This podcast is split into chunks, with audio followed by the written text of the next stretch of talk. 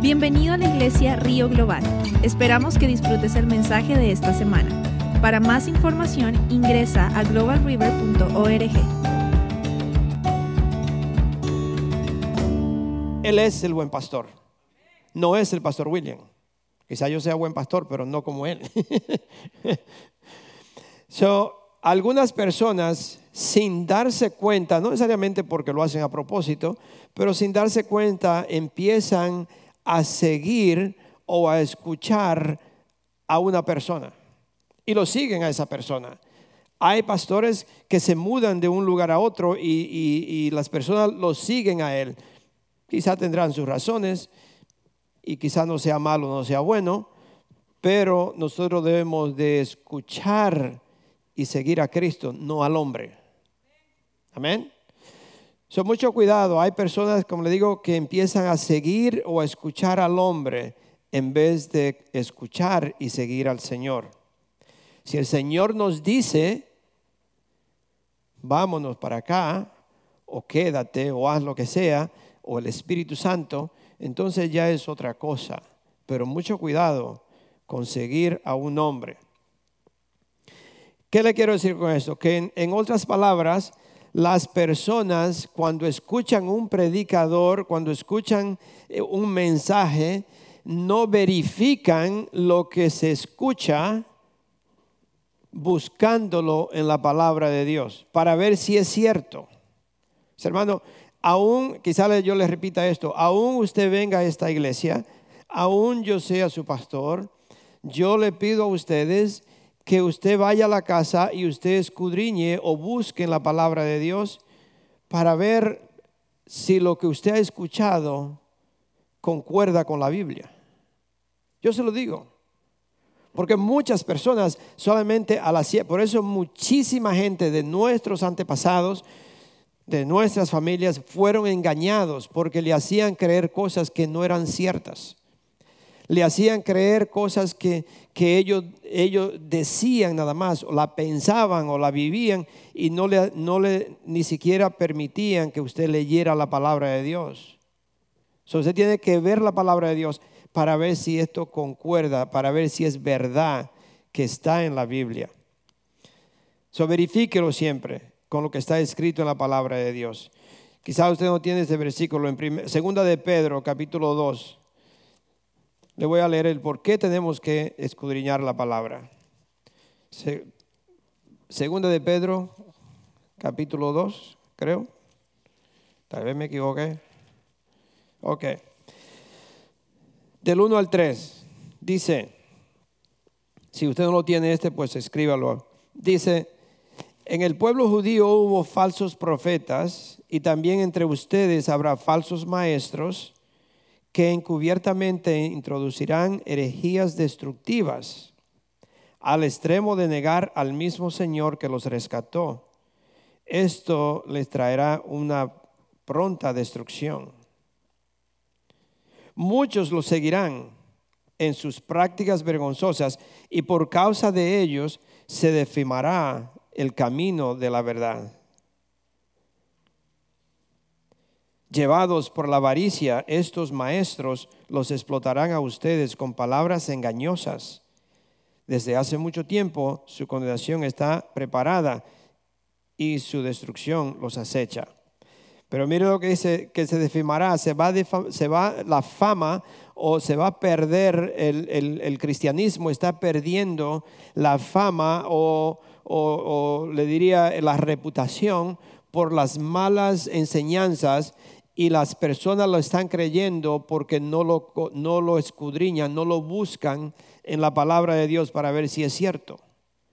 Por eso yo le digo a ustedes, usted tiene que mirar la palabra de Dios y el Espíritu Santo, si yo alimento el Espíritu Santo en mí, si yo constantemente oro, constantemente aplico la palabra de Dios para mi vida, la leo, la busco, la escudriño, el Espíritu Santo en mí inmediatamente me testifica cuando algo que están diciendo no es cierto. Pero yo tengo que alimentar ese espíritu. Yo tengo que, que, vivir en la palabra de Dios, practicar la palabra de Dios, vivir en oración, estar en los estudios, escudriñar la palabra de Dios para ver, para que no ser engañado.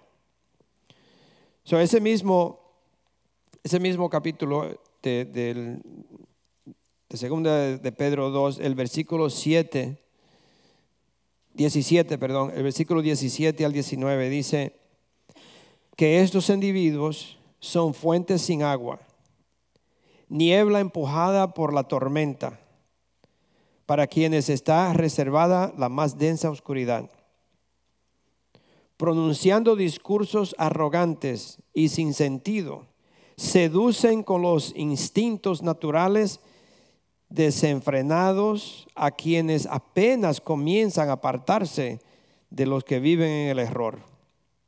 Les prometen libertad cuando ellos mismos son esclavos de la corrupción. So, mis hermanos, nosotros tenemos que, que, eh, yo- nosotros tenemos que leer la palabra de Dios. Yo tengo que escudriñar la palabra de Dios, que lo que me están diciendo concuerda, coincide con lo que está escrito, para nosotros no ser engañados. La, la palabra de Dios no le está hablando de falsos profetas o maestros, sino es qué voz yo estoy escuchando, a quién yo estoy escuchando. Yo escucho la voz del Señor, yo escucho el Espíritu Santo cuando me habla, cuando me, me indica que algo no está bien, yo le hago caso a esto o yo solamente hago lo que yo creo y lo que pienso, lo que me gusta y a mí no me digan porque yo lo sé y así soy yo y no me cambian y ya a mí eh, me- Dios me hizo así, así soy. No, mentira, es mentira. Pero cuando una persona viene a Cristo, cuando una persona se entrega al Señor, lo recibe como el Señor y Salvador, yo soy guiado y totalmente controlado por Él. Él me guía, me enseña, me habla, me dice lo, que no está bien y yo tengo que escucharlo a Él y seguir las instrucciones de Él, la voz de Él. ¿De acuerdo? ¿O se me están durmiendo? Bueno. Vamos a poner atención porque si usted no pone atención, lo que Dios tiene para usted se lo regala a otro.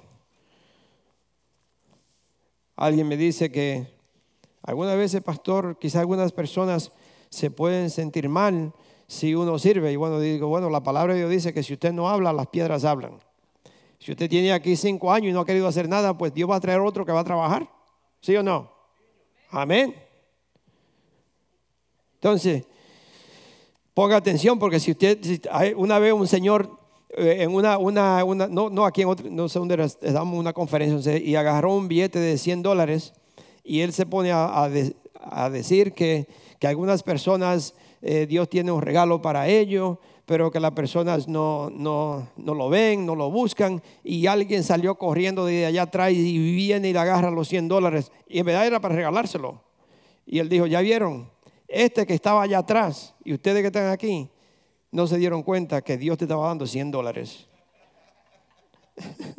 sí, se lo dio. Así que mucho cuidado, no se duerma porque el Señor tiene un regalo para usted. Pero si usted se duerme, si usted no lo quiere, si usted dice, bueno, para mí no, pues se lo da otro. Y cuando usted viene a ver, usted está quejándose y hablando y refunfuñando y diciendo, y Dios le dice, Tú no yo, te lo, yo te di, yo te llamé, tú no hiciste nada. ¿Te dormiste? ¿Se acuerda como aquel que se estaba ahogando? Y que Dios le manda la lancha para que lo salve. No, Dios me dijo que Dios me va a ayudar, que viene el helicóptero con, con el salvavidas y le, le pone, no, no, Dios me dijo que Dios me va a salvar. Y tantas las cosas, después se ahoga y se muere y dice, Señor, tú dijiste que me iba a salvar y todo lo que te mandé. ¿Quién tú crees que fue? Sí, entonces nosotros tenemos que estar alerta y recibir lo que Dios tiene para nosotros. So, es siempre mirar la palabra de Dios y, ver si lo que me están diciendo es cierto. Porque la verdad es la Biblia. Yo le puedo decir algo que no sea cierto, quizá me puede equivocar o quizá lo, hago a propósito, pero hay cosas, nosotros tenemos que, que- que comparar lo que escucho con la palabra de Dios para que no sea engañado, especialmente ahora en el tiempo que vivimos. Hay una parte en la palabra de Dios donde Pablo iba a predicar o lo mandaron o ellos fueron a un lugar de, Berea, creo que se llama, está en, Hechos 17, el versículo 11 le, le voy a leer. Aquí Pablo fue a predicar y estas personas escuchaban y recibieron el mensaje. Pero ¿qué hacían? Ellos iban y escudriñaban la palabra de Dios a ver si era cierto lo que le estaban diciendo. So, no haga nada, usted no puede hacer nada porque solamente alguien le dice a esto. Usted tiene que decir, bueno, si, si, a usted va, si usted tiene un, I don't know, no sé si alguien aquí tiene un Mercedes-Benz, pero si usted tiene un Mercedes-Benz y usted le dice a una persona por ahí, no, mira, ve al John que, allá tienen, tienen piezas del Ford. Es lo mismo, pone la, la, pieza de, un carro Ford al, al Mercedes-Benz porque es lo mismo. ¿Usted le va a creer? Dice, bueno, déjame ver el manual a ver si es cierto. si el manual dice que es cierto, que le puedo poner una pieza así, que es lo mismo, entonces, ok, pero usted va al manual y segurito que usted va se va a sorprender a decir, no, no le puede poner otra pieza. Entonces nosotros no podemos solamente que alguien me diga algo y yo hacerlo ciegamente. No, déjame ver el manual, porque si el manual dice lo que tú me estás diciendo, entonces no hay duda. El manual suyo y el manual mío es este. Son mucho cuidado con usted escuchar, porque yo le puedo decir que, Dios me dijo que usted me dé 100 dólares. Yo he escuchado personas que le van y le ponen cosas al frente y le dicen, eh, el que ponga aquí 100 dólares, bendiciones de 100 dólares. El que ponga aquí 50, bendiciones de 50 dólares. ¿Dónde está en la Biblia? Enséñamelo. No, no está. So, Cuidado, mis hermanos. ¿Qué dice eh, en, uh, Hechos 17, 11? Esto es para que usted vea que lo que estoy diciendo está escrito en la Biblia, que debemos escudriñar la palabra de Dios. Yo tengo que verificar con la Biblia si lo que me están diciendo es cierto. Dice, estos eran de sentimientos más nobles que los de Tesalónica, de modo que recibieron el mensaje con toda avidez y todos los días que hacían examinaban las escrituras para ver si era verdad lo que se le estaba anunciando. Eso no era para, eso no era solamente para ese entonces. Ese ahora para nosotros. Quizá ustedes me conocen, quizá ya la mayoría de ustedes saben el pastor Willy, esto y aquello. Ok, no conocemos. Quizá usted tiene confianza conmigo y, y yo con ustedes, pero nosotros tenemos que verificar el mensaje. Verificarlo lo que me están diciendo, porque eh, sabemos que tenemos el Espíritu Santo y el Espíritu Santo verifica cuando algo no está bien. Si yo alimento el Espíritu Santo, porque si usted no alimenta ese Espíritu Santo, yo le digo que cualquiera lo puede engañar. Por eso nos dice en segunda de Pedro que fueron engañados por eso mismo, porque si yo tengo, si yo soy cristiano, yo tengo que mantenerme eh, es como una comida. Si usted no come se debilita. Es decir, que yo tengo que alimentar el Espíritu Santo leyendo la palabra, orando, estudiando, viniendo a la iglesia y, pasando tiempo con el Señor para yo poder tener ese discernimiento. So, yo le hago esta pregunta. ¿Cómo nosotros, ya me imagino que ya usted sabe cómo hacerlo, pero cómo usted va a evaluar el sermón o la enseñanza que usted escucha? Solamente a través de la palabra de Dios, buscándolo en el manual. O quizá usted solo cree porque yo se lo diga. No, no crea porque yo se lo digo. Usted tiene que verificarlo y comparar lo que escucha, como ya le repito esto, con la palabra de Dios. Es la responsabilidad suya, la responsabilidad suya personalmente de comparar lo que usted escucha con lo que está escrito en la Biblia. Y más todavía si usted tiene hijos, sea ya en esta iglesia o en otra, o, donde quiera que sea, o que usted visite a alguien, usted tiene que compararlo todavía más si yo tengo hijos, que tengo que enseñarle a ellos lo que yo escuché, porque tengo que hablarle lo que, lo que yo aprendí. Y si usted aprende algo que no es cierto y usted le dice a los hijos, no, yo tengo que, estar seguro que lo que le voy a enseñar, lo, que le voy a decir, está en la palabra de Dios. So, mucho cuidado, mucho cuidado. Le hago la, eh, otra pregunta que yo le quiero hacer, o como le dije al principio, ¿a quién yo escucho? ¿A quién usted sigue? ¿A quién nosotros estamos siguiendo? Es triste, mis hermanos. Jesucristo dio una predicación que fue un poco fuerte, donde le dijo a las personas que le escuchaban que Él era el pan de vida, que Él fue el pan que bajó del cielo y empezó a explicarle y a decirle, él, le decía, el que come de este pan no va a tener más hambre, el que come de mi cuerpo, el que bebe de mi sangre. Y muchas personas allí pensaron, no, pero este es una, una cosa muy fuerte, ¿cómo va a decir que yo me voy a comer el cuerpo de él y beber la sangre de él y, y todo eso? Y algunas personas se sintieron mal. Y ahí dice que muchos de ellos se fueron. Y Jesús viene a los discípulos y le pregunta, le dice, e, ¿esto le ha ofendido a ustedes? Y le hace la pregunta, le dice, ¿ustedes también se quieren ir? ¿Y qué le contesta Pedro? Vamos a, rapidito a Juan 6. Y no le voy a leer todo lo que escribí aquí porque no me da tiempo. Ah, en Juan 6, después que el Señor le explica todo esto, que Él es el pan de vida, pero en Juan 6, del 67, bueno, el versículo 60, dice que al escucharlo muchos de sus discípulos exclamaron, esta enseñanza es muy difícil, ¿quién puede aceptarla? Yo le, exhorto a que usted lea el capítulo completo, del de, capítulo 6 de Juan. Pero en el 60 ellos dicen, esta, esta enseñanza es muy, es muy, es muy difícil. ¿Quién puede aceptar esto? Algunas veces a mí me han acusado de que tiro mucho, mucha piedra y quizás, quizás por eso la iglesia no viene mucha gente y se sientan todo atrás porque la piedra le caen. No, no, no. Se puede sentar adelante, no, no hay problema.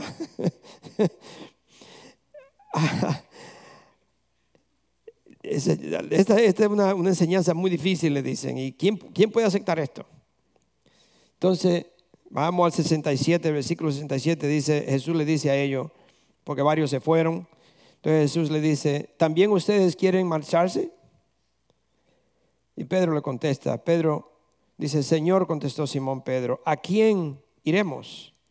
Tú tienes palabras de vida eterna y nosotros hemos creído y sabemos que tú eres el santo de Dios.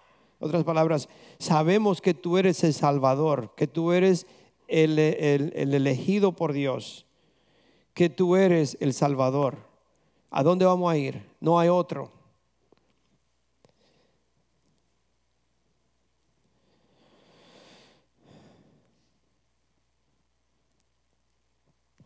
Algunas iglesias hoy en día se dividen, ¿sí o no? Algunas iglesias, mis hermanos, está pasando algo horrible que muchas iglesias se han dividido.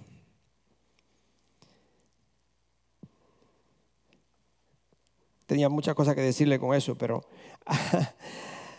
la iglesia se ha dividido donde hay un grupo o un grupito de personas que, y, no le voy a decir que sea necesariamente en Global River, sino que eso pasa en varias partes.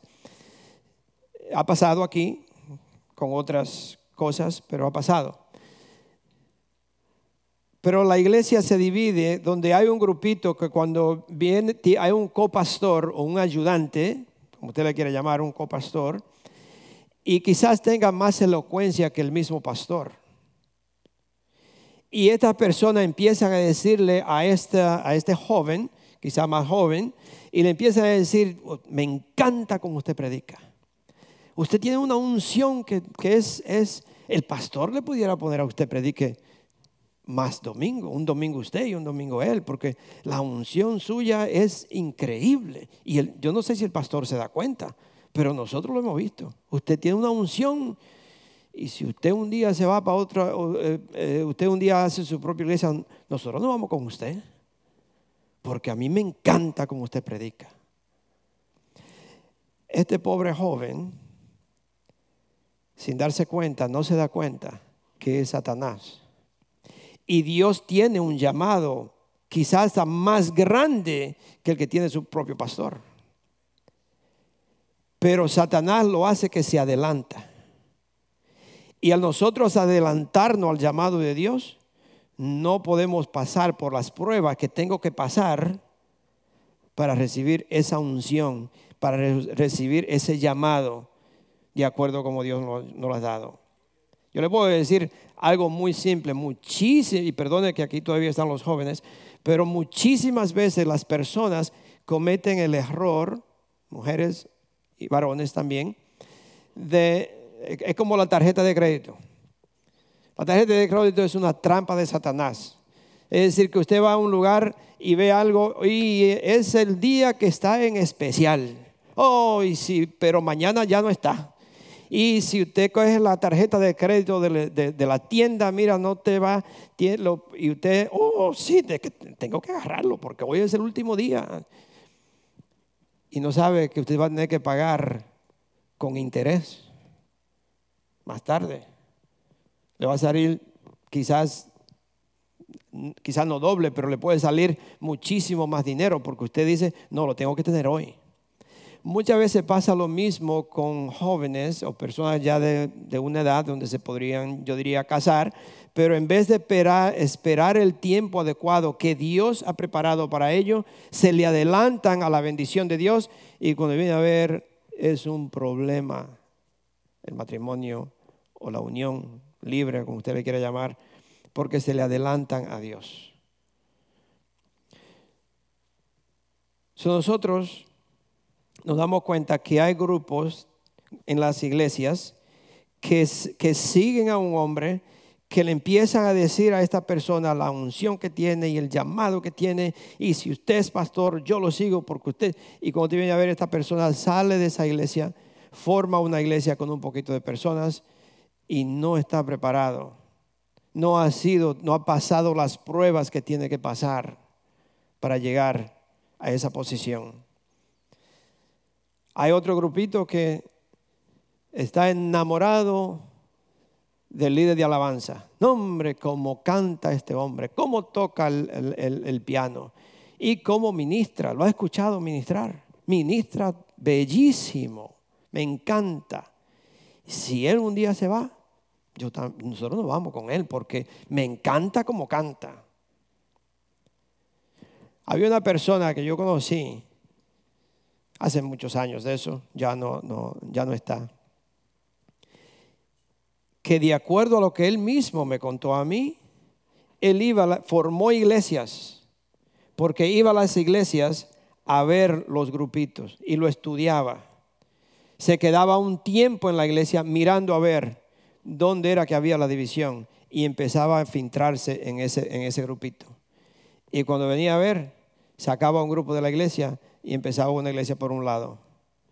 Y por allá sacaba cualquiera por ahí, un pastor que, quería, lo ponía ahí, de ahí se iba a otra iglesia y empezaba lo mismo. Él mismo me lo dijo.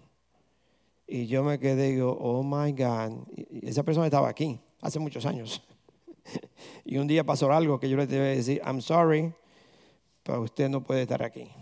Por algo, algo bien, bien feo que pasó. Con él, con él mismo hermano, ustedes tienen un llamado de Dios.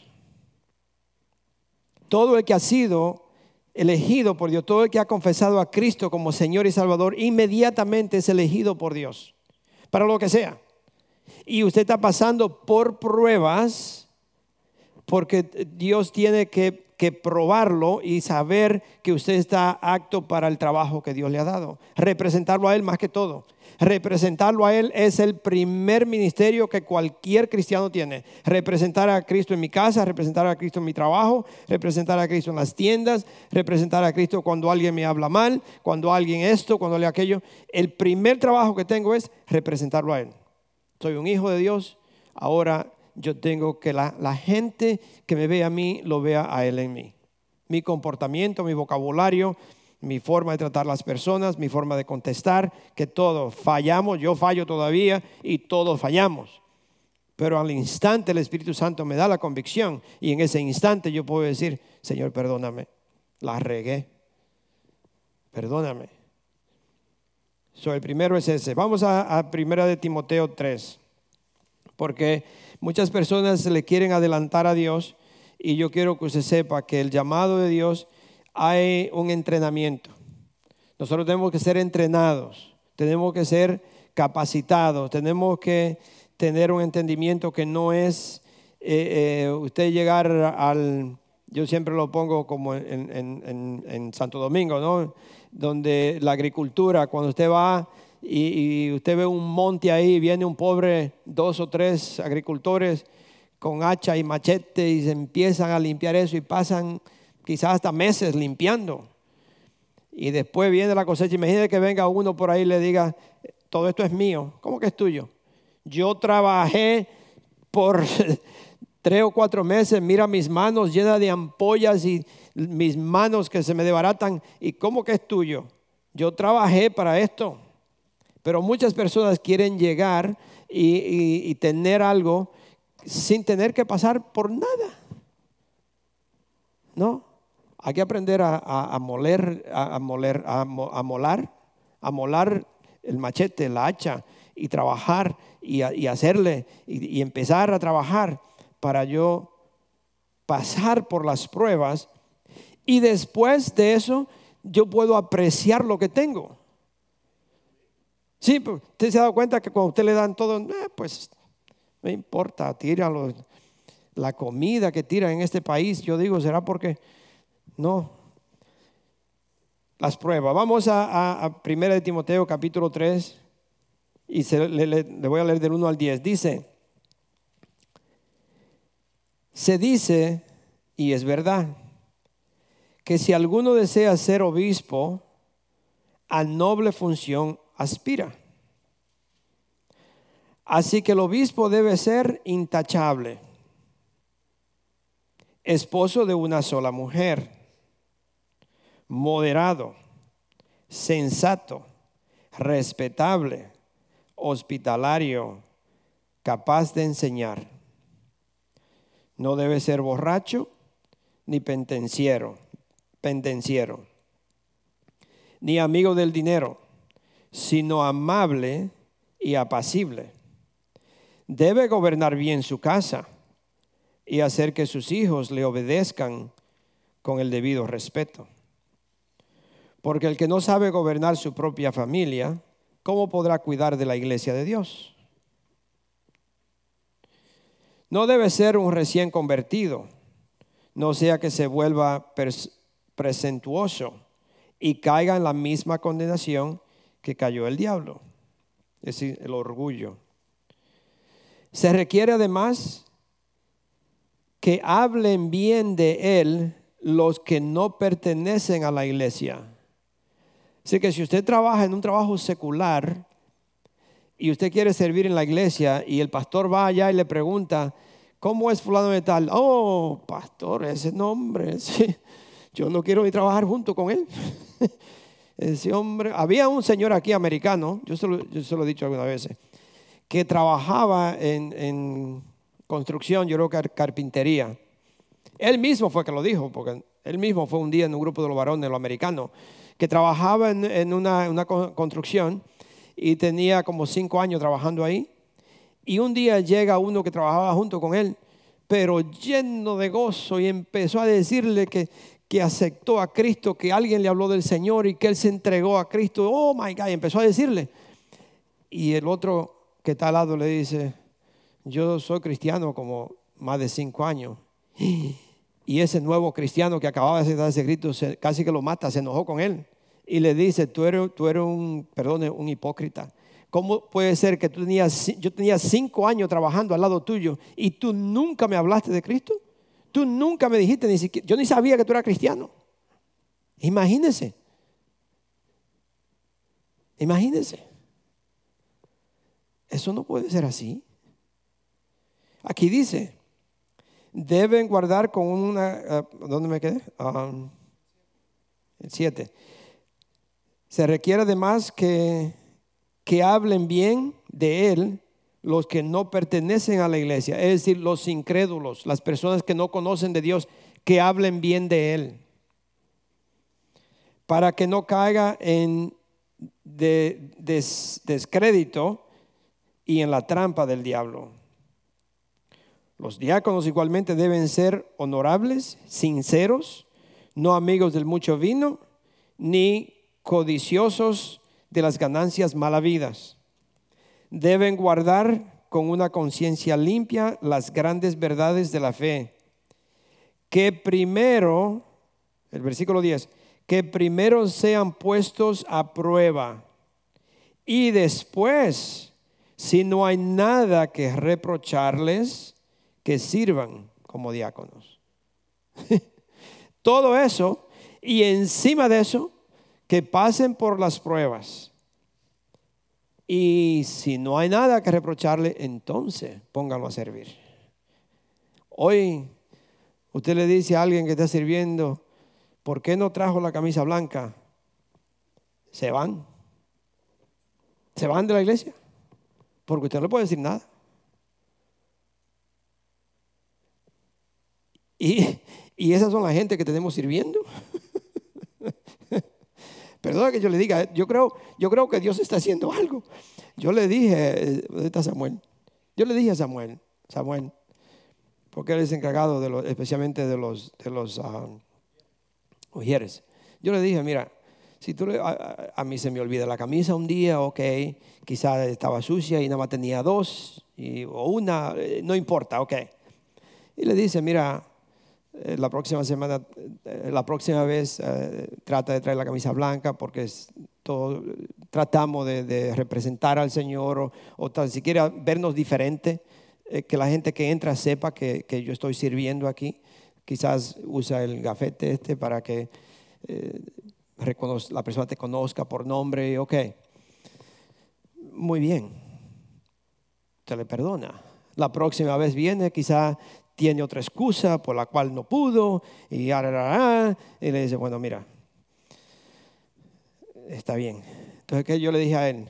Porque yo soy pastor, muchas veces la gente cree que una persona que tiene una posición hace las decisiones, esta persona viene a los líderes y le dice, pasó esto y esto y esto, y como, como le hiciste, yo le hice de esta forma, de esta forma, ok, pues lo hiciste muy bien, gloria a Dios. Entonces ya la decisión es del líder. La decisión no es de esa persona, la decisión es de los pastores. Yo, voy a Pastor Tom, como ustedes lo saben. Lo que le estoy con todo esto, ¿qué voz yo estoy escuchando? Yo escucho a Dios y Dios nos manda a nosotros a servirle a Él con honra y respeto y integridad. servirle porque yo le sirvo a Dios. Ustedes le sirven a Él. Entonces, ¿qué yo le digo? ¿Sabes qué?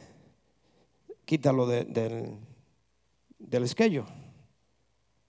Y that's it. Ah, entonces, pastor, entonces no vamos a tener a nadie. Pues no tenemos a nadie. no tenemos a nadie. Yo no estoy hablando a nadie en particular, mis hermanos, no crean eso, sino que le estoy diciendo es que nosotros tenemos que servirle a Dios y servirle a Él, no al hombre. Dios me elige a mí. Si usted, Dios lo eligió para limpiar, el, el trabajo de limpiar no es menos que el predicar. La responsabilidad que usted tiene de mantener, mantener, el lugar limpio es la misma responsabilidad que yo tengo de mantenerme una vida limpia y, escudriñar la palabra de Dios y vivir en la palabra de Dios. Es lo mismo. Lo mismo. No hay diferencia. So, ¿Qué voz yo estoy escuchando? So, algunas personas, como le dije, eh, siguen al, copastor porque es muy elocuente. Otros al, que toca eh, al líder de las alabanzas porque este es, tiene una unción y como ministra. Y otros, que son tres grupos, el otro grupo se queda en la iglesia porque el pastor es bueno. Ah, que el pastor es muy bueno. Cocina rico. Debe decirle que los tres están mal. Los tres están mal. si usted sigue a una persona porque tiene elocuencia para hablar, o usted sigue a otro porque ministra muy bien, o se queda en la iglesia porque el pastor es buena gente y la esposa ni se diga.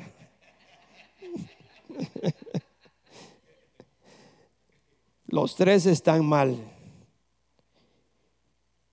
Yo, ustedes, tienen que poner sus ojos en Cristo y en nadie más. El pastor no murió por nadie en la cruz. ¿Dónde está la cruz?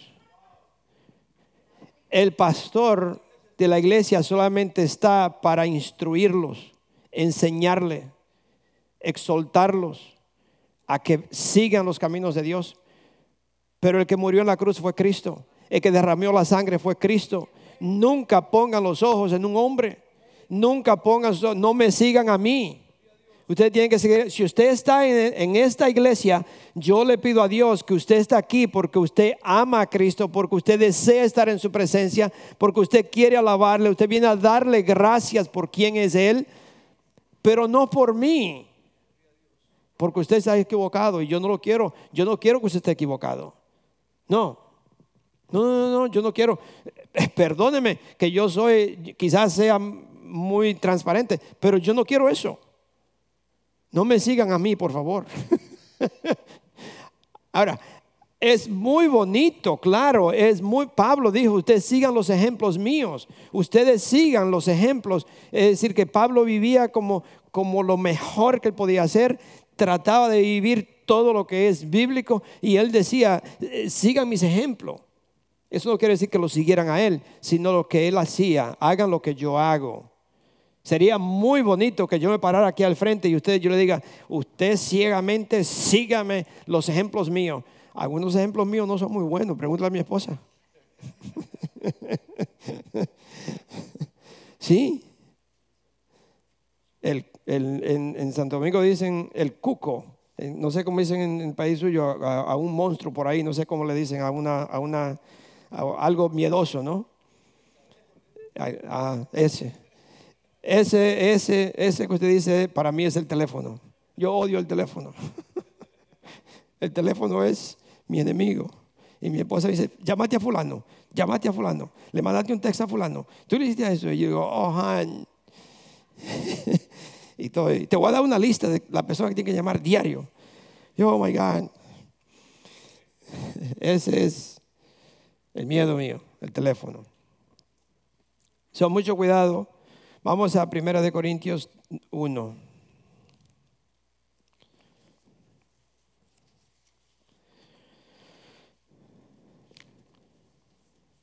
Capítulo 1 del 10 al 13.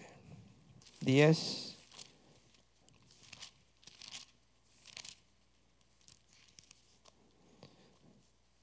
Dice,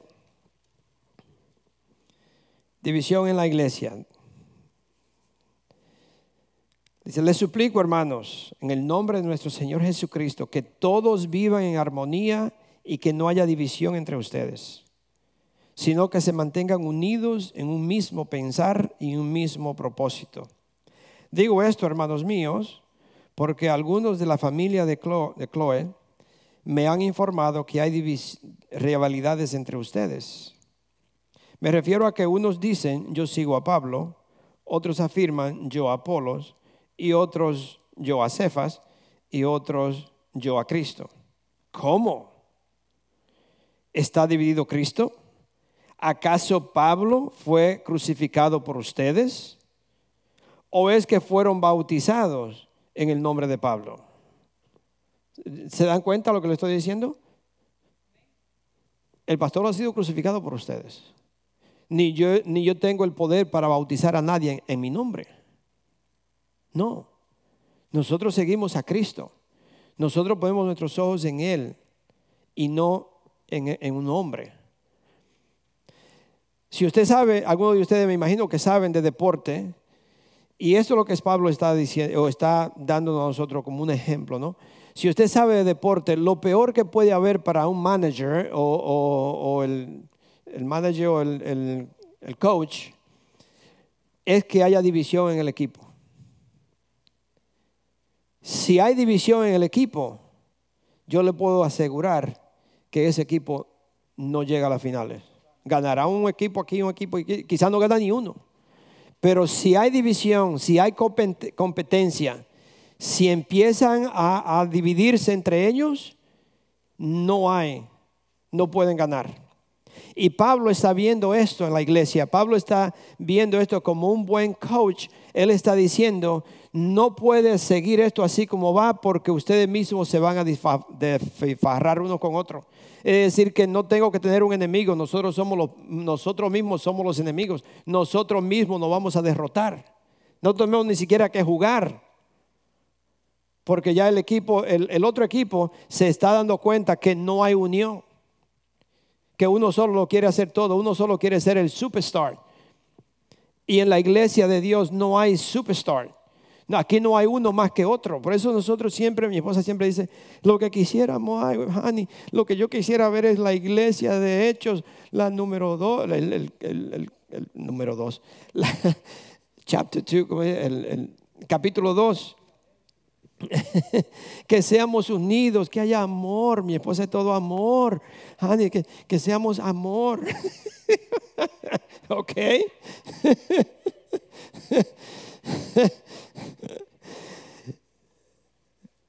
No sé cuándo sucederá eso, pero esperamos, espero en Dios que un día suceda eso, ¿no? Que seamos todo amor. Pronto, dice mi esposa, pronto. Y que en verdad haya ese amor entre nosotros, que en verdad no pudiéramos en verdad eh, ayudar al necesitado, eh, eh, gozarnos con lo que se gozan, llorar con lo que lloran, estar al día con los demás y que haya el amor de un cristiano en nosotros. Eso fuera lo bonito pero es muy difícil cuando un equipo está dividido. Hay veces que yo le podría decir que tienen el mismo uniforme, pero hay jugadores que están en el, campo de juego, pero están afuera del juego. Están ahí, pero en verdad están afuera. No, no, no, pueden, no pueden jugar, eh, no están unidos en el equipo, no se unen al equipo. Y al no unirse, están allí, pero la verdad no están haciendo nada para que el equipo gane, para que el equipo avance. Y eso es lo que nosotros quisiéramos ver, en verdad, mis hermanos. Especialmente en esos tiempos que vivimos, donde hay tanta división. ¿Usted, usted se ha dado cuenta de la división que hay en, en este mundo? La división que hay en las familias. La este país, que nunca se había visto una cosa tan horrible, está totalmente dividido. Totalmente dividido. Sepa, a un grupo aquí, un grupo aquí, totalmente. Y eso se está infiltrando, se está llegando desafortunadamente a la iglesia. En la iglesia se está haciendo esa división porque hemos permitido a Satanás. No hemos pasado tiempo leyendo la palabra de Dios y sabiendo que Dios nos manda a ser unidos, a amarnos los unos a los otros, a compartir unos con los otros. tenemos que ver la palabra de Dios.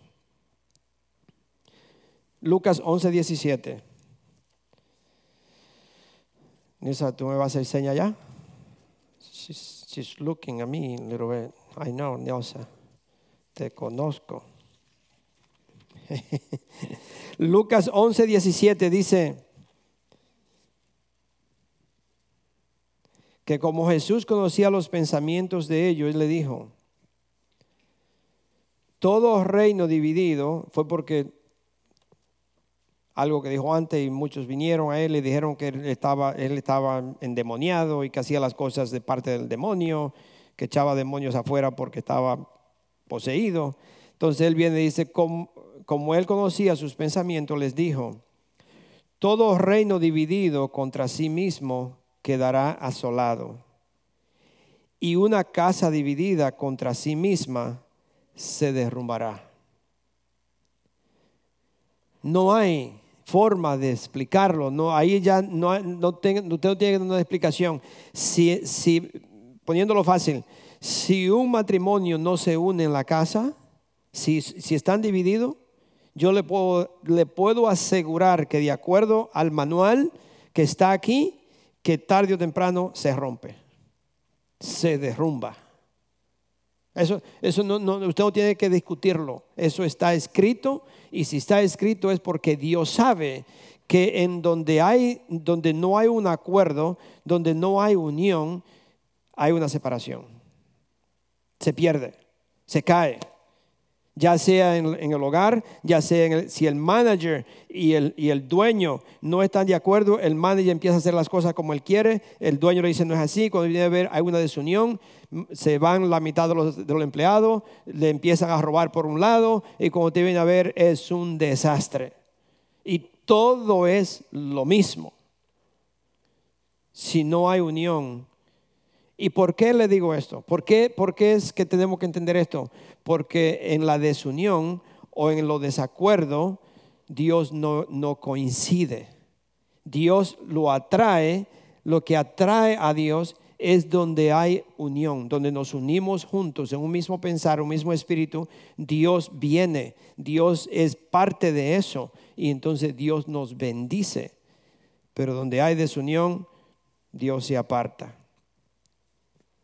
¿Ustedes lo creen? ¿Ustedes creen esto? ¿Ustedes creen esto que yo le acabo de leer? Dice, como, como él conocía sus pensamientos, les dijo, todo reino dividido contra sí mismo quedará asolado, y una casa dividida contra sí misma se derrumbará. Se derrumba. Eso está escrito, mis hermanos, y usted tiene que creerlo, y nosotros tenemos que empezar a vivir una vida unidos, unirnos unos a los otros. Esta nación, como le dije, está totalmente dividida. Y muchas cosas, muchas cosas están divididas también en la iglesia. ¿Por qué Dios no compara? Ya casi estamos terminando. Few more minutes. ¿Por qué Dios no compara con una oveja? Yo sé que muchos sabemos, dicen, no, que la- las ovejas son tontas y que las ovejas caminan con la cabeza para abajo y las orejas para abajo y caminan así y no saben por dónde, dónde van y no se saben regresar porque andan así mirando para abajo. Es, todo eso es cierto. Pero yo, me, yo a mí me gustaría que Dios me hubiera comparado con un águila, ¿no? El águila es, yo creo que todas las aves, las, todas las otras aves le, le tienen envidia al águila. El águila puede volar por encima de la tormenta. Cuando viene un ciclón de eso que usted ve que se acaba todo, las águilas, las águilas suben más alto y las águilas ni tienen que mover las alas porque el viento la lleva. Solamente. El águila es el, rey o la reina, como usted le quiera llamar, de, la- de las aves. No le tiene miedo a nada. O quizás Dios me hubiera podido comparar con un león también. Un león no tiene miedo. Un león es el rey de la selva y, todo el mundo le sale corriendo. ¿Por qué con una oveja? Un águila mejor o un, un- león o quizás un caballo. Algo, ¿no? Mejor que una oveja o un camello que puede, puede vivir en el desierto por 30 días sin tomar agua. Algo, algo quizá mejor que una oveja. Pero ¿por qué una oveja? Las ovejas tienen la costumbre de seguir su propio instinto, su propio camino. Las ovejas no, no- no tienen la capacidad para, para pensar, yo diría. Eh, eh, hacen las cosas como su propio instinto, como piensan, como creen. Y si va por aquí y ahí hay un barranco, por ahí se caen. Entonces, ¿usted cree que somos así? ¿Sí? Entonces, por eso, no, por eso nos da el ejemplo de la, de la oveja. Isaías 53.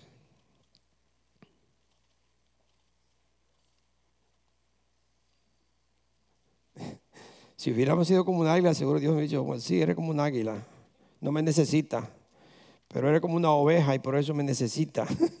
Torpe. Tonto, I'm sorry, eso es para mí también. No creo que es para usted, no, es para mí. Dice, todos, todos, cuando usted busca esa palabra, eh, eh, eh, dice lo mismo en inglés, en español y todo, todos, todos, todos andábamos perdidos como ovejas, cada uno seguía su propio camino, pero el Señor hizo caer sobre él la iniquidad de todos nosotros. Si no hubiera sido por Jesucristo, nosotros andábamos, tuviera, andábamos ahí con las orejas para abajo y con los ojos para abajo y la cabeza hacia abajo, derrumbándonos todo uno con otro. Pero gracias a Él, gracias a Dios, que Él tuvo misericordia de nosotros y Jesucristo pagó el precio y nos abrió los ojos y ahora podemos ver el camino. La oveja también necesita un pastor que la guíe. No tiene sentido de dirección, como le dije. La oveja se considera un animal limpio, de acuerdo a la palabra de Dios. Lo usaban para sacrificio, lo usaban también para... la oveja, eso le dije, bueno, si yo soy el pastor y ustedes son mis ovejas, la oveja le, tenía un, un beneficio muy grande para el pastor. La oveja le daba leche al pastor, la oveja le daba carne al pastor y la oveja le daba lana para calentarse. Es decir, que la oveja sostenía al pastor y el pastor le daba de comer, la alimentaba. So, una oveja tenía muchos beneficios. Y por eso es que Dios nos compara con una oveja. No es porque es tan tonto, no es porque la oveja es tan tonta. Eh, también eso, pero es por los beneficios que tiene que dar una oveja. Ustedes tienen muchos beneficios que dar. Ustedes tienen muchas, muchas cosas que dar. No deje que el enemigo le, quite esas bendiciones que nosotros tenemos, que Dios nos ha dado, que podemos dar. usted puede leer esos, um, primera de Pedro 2, del 2 al 25, primera de Pedro capítulo 2, versículo 25. La oveja también era usada como un sacrificio, está en Romanos 8, 36 y Salmo 44, 22. Y vemos en, en, este capítulo 53 donde, donde el Señor Jesús fue sacrificado como una oveja, es decir, que Él, él tomó ese lugar una oveja cuando la sacrificaban en aquel entonces no podía ah, retroceder, no podía tener ninguna, ni, ninguna eh, falla, no podía ser ciego, no podía ser tuerto, no podía ser cojo, tenía que ser perfecto. Entonces Jesucristo fue el sacrificio perfecto. Y ahí lo dice, usted lee el, el capítulo completo de Isaías 53. So, nosotros, como las ovejas, debemos de mantenernos juntos. Hechos 4:32 dice que los, los, todos los discípulos estaban unidos, juntos. Nosotros debemos de mantenernos juntos. En la unión, juntos nosotros podemos vencer al enemigo. Juntos nosotros podemos eh, eh, eh, sostenernos unos a los otros, ayudarnos unos a los otros, podemos eh, calentarnos unos a los otros. Es decir, que hay mucho beneficio de permanecer juntos, mis hermanos. Yo sé que hoy en día se ha dividido todo, las iglesias, la gente se queda en la casa, la gente no, no quiere compartir, no quiere convivir, no quiere esto, no quiere aquello, uno por, por lo que sea y otro porque piensan que mm, está bien así, pero no, Dios nos manda a vivir, a compartir juntos, a mantenernos juntos, unirnos y hoy más que nunca. So,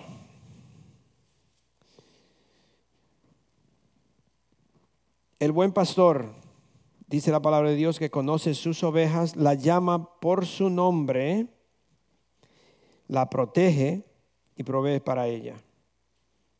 ¿Quién es ese buen pastor? Vamos al Salmo, 30, el Salmo 23 para terminar. Salmo 23. ¿Qué voz ustedes escuchan? Eso es lo que yo quiero que ustedes se lleve hoy de esta predicación. ¿A quién yo estoy escuchando? ¿Yo estoy siguiendo al pastor William? ¿O yo sigo al buen pastor que es Jesucristo? Yo hago lo que Él me dice. Yo escucho, el Espíritu Santo me habla y yo escucho la voz de mi Dios y yo sigo lo que Dios me está diciendo. O yo estoy siguiendo a un hombre yo estoy siguiendo la elocuencia de alguien.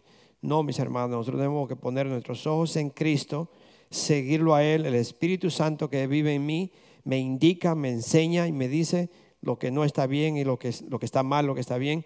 Y yo debo seguir la voz del Señor Jesucristo. Sobre el Salmo 23 dice, el Señor es mi pastor. Nada me falta. En verdes pastos me hace descansar junto a tranquilas aguas me conduce, me infunde nuevas fuerzas, me guía por sendas de justicia, por amor a su nombre. Aún si voy por valles tenebrosos, no temo peligro alguno, porque tú estás a mi lado. Tu vara de pastor me reconforta. Dispones ante mí un banquete en presencia de mis enemigos. Has ungido con perfume mi cabeza. Has llenado mi copa a rebosar.